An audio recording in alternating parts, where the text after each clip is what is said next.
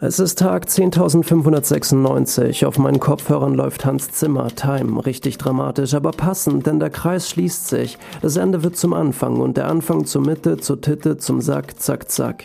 Der Plot-Twist kam genauso unerwartet wie dieser gottverdammte Trinkspruch. Ein unerwarteter Plot-Twist ist nicht immer ein guter, aber alles ist besser wie ein mit Blumen verzierter 50-plus Liebesroman, bei dem die Dialoge der Protagonisten den von RTLs Nachmittagsprogramm gleichen. Wie auch immer.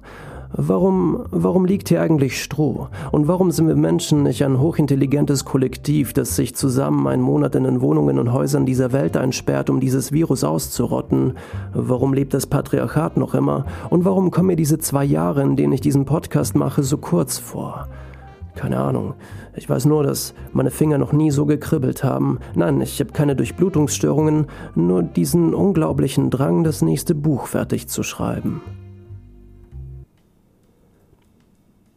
Ach Leute, in der ersten Folge von diesem Podcast hatte ich euch von diesem Szenario erzählt. Vielleicht könnten, können sich manche von euch noch daran erinnern, dass ich an dieser Klippe stand und mir die Frage stellte, ob es im Tal regnet, wenn ich hinunterpiss. Plötzlich steht dieser alte Mann neben mir, stellt sich dieser alte Mann zu mir. Er war ich, in alt. Er öffnet seinen Hosenbund, lächelt mich an und pisst drauf los. Mein altes Ich hat es sich getraut, hinunterzupissen, es auszuprobieren. Völlig bescheuerte Metapher. Aber wie ich damals erwähnt hatte, ist die Realität genauso verrückt wie diese Metapher. Hätte mir damals jemand erzählt, dass schon bald ein kleines Virus die Welt lahmlegen würde, hätte ich ihm den Vogel gezeigt, oder dass ich mal mit dem Schreiben Geld verdienen würde, dass tausende Menschen meine Geschichten hören würden. Der Struggle, er ist noch immer da. Er hat sich nur verändert. Er ändert sich, er wird älter, genauso wie ich. Aber noch immer habe ich tausende Gründe zu schreiben, genauso wie jeder von euch tausende Gründe hat zu tun, was ihr zu tun habt, aus dieser Welt einen besseren Ort zu machen. Auch wenn ihr glaubt, dass euer Engagement, euer Tun nur ein Tropfen auf einen heißen Stein sind, so vergesst nicht, dass ein paar Millionen von diesen Tropfen ein Loch in einen Stein schlagen können. Okay, die Musik kickt gerade richtig rein, genauso wie mein Gin Tonic. Ich, ich glaube, es ist besser, wenn ich mich kurz halte.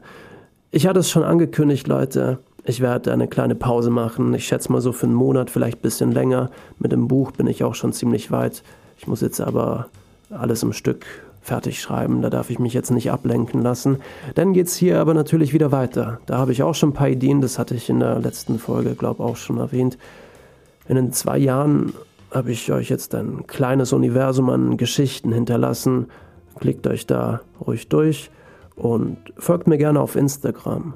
Bisweilen haben dort nur ein Bruchteil der Hörer und Hörerinnen hingefunden. Account heißt Merlin in Berlin, also Merlin unterstrich in unterstrich Berlin. Und ja, passt auf euch auf und bis bald. Cheers.